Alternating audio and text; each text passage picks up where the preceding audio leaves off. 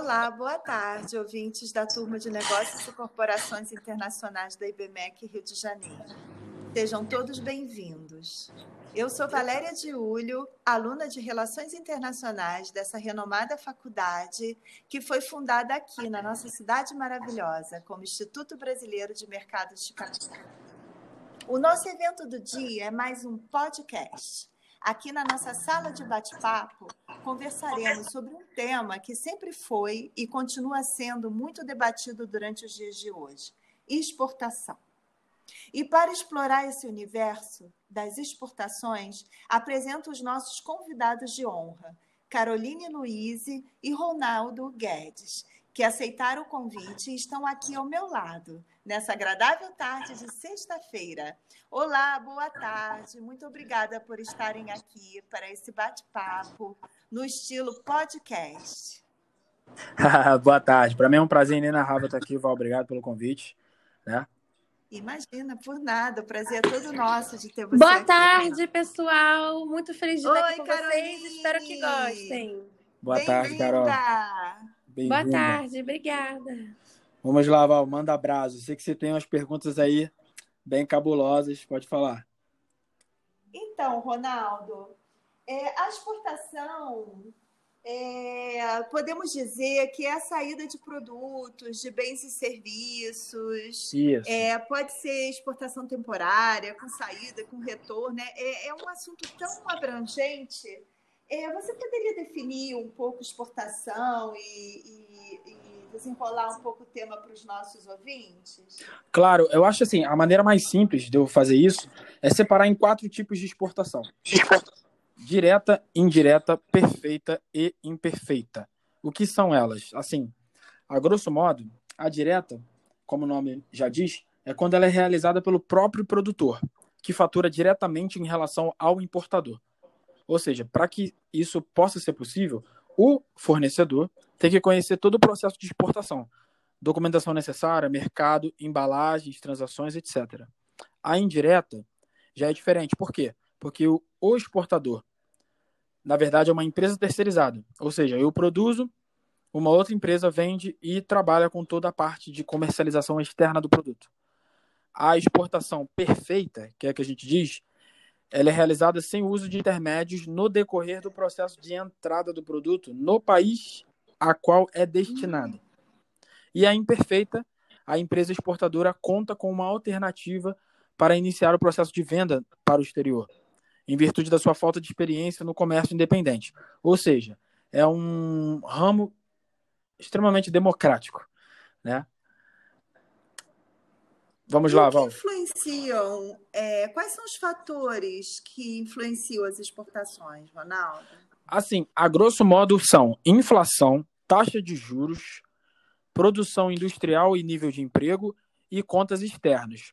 Falando do, dos primeiros pontos que são mais importantes, que é a inflação e taxa de juros, por quê? Porque elas se correlacionam. A inflação é a variável mais importante da economia brasileira, falando assim a nível Brasil, o nível da taxa de juros ele é ligado à inflação. E a taxa de juros ela é definida pelo Banco Central. Então, é necessário essa, essa, essa esse controle para que isso não acarrete um efeito cascata. Porque a taxa de juros ela pode influenciar e, influencia outros setores do país, né?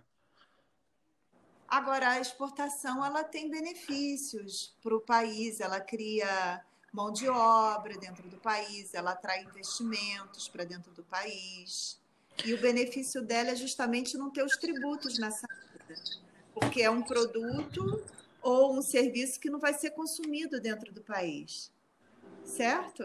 Certo. E, e é exatamente por isso que existe um, uma das grandes é, vantagens é justamente a redução da carga tributária em virtude da compensação do recolhimento dos impostos internos. Falei muito bonito, né? Mas vou traduzir em miúdos. Pelo, Pelo fato de eu, de eu compensar com, com é, recolhendo impostos internos, o governo me subsidia. Ou seja, ele facilita. Isenta você do imposto. Exatamente. Então, por exemplo, além disso, eu tenho maior produtividade do país exportador, né? É, existe um aumento na escala da produção, eu produzo mais porque tem uma demanda agregada, precisa ser que precisa ser sanada. E, fora isso, tem, eu tenho que antecipar tendências. Né? A vantagem é eu tenho que estar tá me reciclando. Por exemplo, se eu, fosse, se eu fosse uma empresa de carne e fosse exportar para a Índia, eu não poderia exportar carne de vaca porque vaca lá é sagrado. Então eu já tenho que ter esse, essa antecipação Nossa, do que, que, pode acontecer, sabe? Ronaldo, que bom que você adentrou. Eu pensei essa... em você, Carolina, quando ele falou de, do elemento. Ah, eu mesmo. É porque por nos entrevistar, você sabe que, por exemplo, esse aspecto cultural é muito familiar a mim. Eu, inclusive, vou abrir. Tô querendo importar esmaltes. Olha, algo que eu adoro. Sim. E um exemplo é esse, né? Que nós devemos nos atentar aos aspectos culturais dos respectivos países que pretendemos é, procurar para isso. Então, por exemplo, nós sabemos que as, que as brasileiras gostam de esmaltes vivos, bastante coloridos e vistosos. Enquanto um país da Europa, por exemplo, as francesas, elas vão preferir um esmalte menos chamativo. É necessário um ajuste, né, Carolina, para você Exatamente. Falou tudo. Atingir o seu, o seu público Objetivo. na nova sociedade a qual você está adentrando no novo mercado. Perfeito. E eu vou aproveitar também para falar sobre as desvantagens das exportações. Ah. E uma delas é o tempo de retorno financeiro ser mais longo. Então a gente tem que sempre ficar de olho. Também tem que ter cuidado com as mercadorias. Porque uma vez exportadas, elas podem quebrar. E não vai ser legal chegarem deterioradas. Assim, não vão mais querer as empresas destinatárias recebê-las.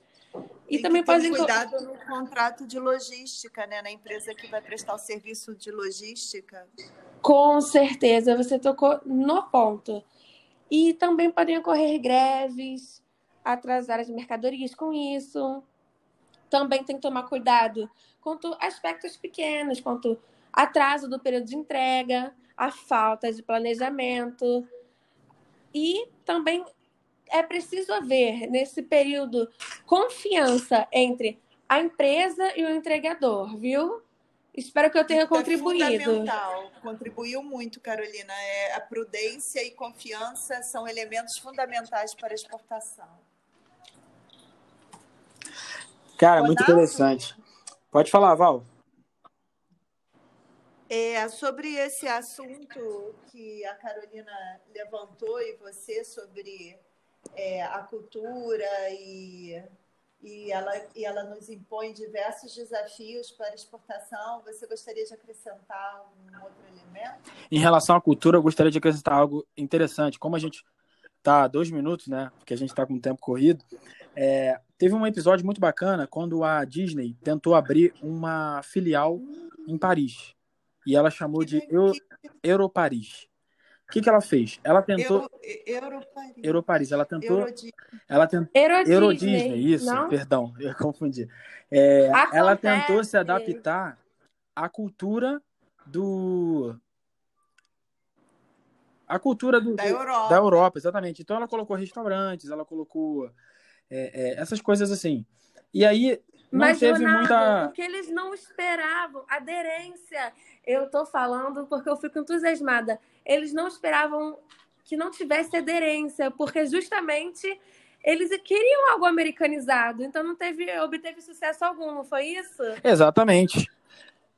Exatamente. Então o que, que eles fizeram? Ele, porque as pessoas queriam ter a experiência de estarem na Disney. Então eles pegaram de volta aquele aquele know-how deles, né? Colocaram a Disney com a característica da Disney, como é nos Estados Unidos e realmente estourou de tanto de tanta aderência, de tantas vendas, né?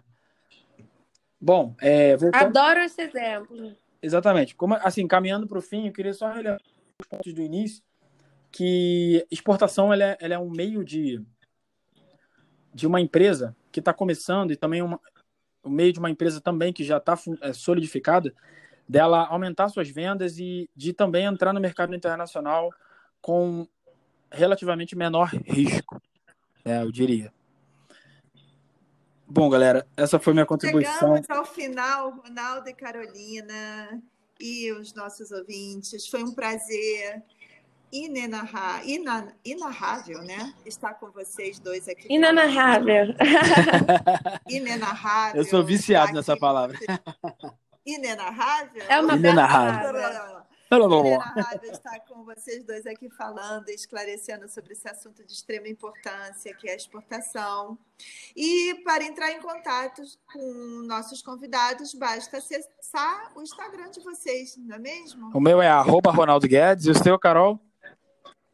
O meu é Caroline Luiz. Para qualquer informação, perguntas, aguardamos vocês lá. Obrigada, galera. Galera, um grande Lembrem abraço. de assinar o nosso podcast. Isso aí. Tchau, tchau. Muito obrigada a todos. É hora de dar tchau e muito grata pela audiência. Até a próxima. Até a próxima.